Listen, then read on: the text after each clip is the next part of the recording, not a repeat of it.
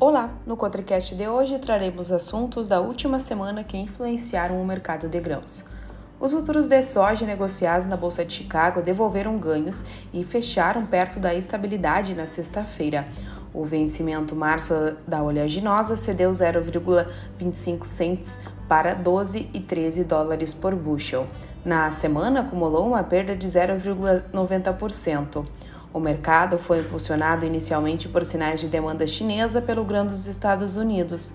O Departamento de Agricultura do país disse que exportadores relataram venda de 297 mil toneladas de soja do ano comercial 2023-24 para a China.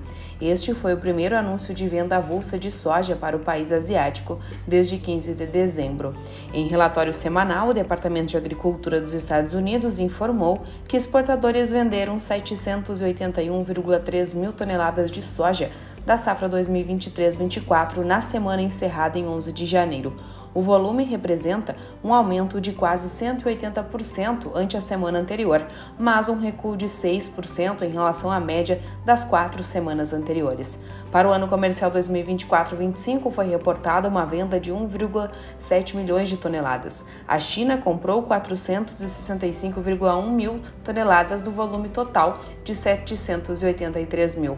O saldo das vendas das duas safras veio mais próximo do teto das estimativas de analistas, que iam de 400 mil a 900 mil toneladas. A demanda, porém, foi contrabalançada por perspectivas favoráveis para a safra da Argentina. Segundo a Bolsa de Cereais de Buenos Aires, a parcela da safra em condição entre normal e excelente era de 98% na última semana. E assim finalizamos mais um Cotricast. Em breve voltaremos com mais informações.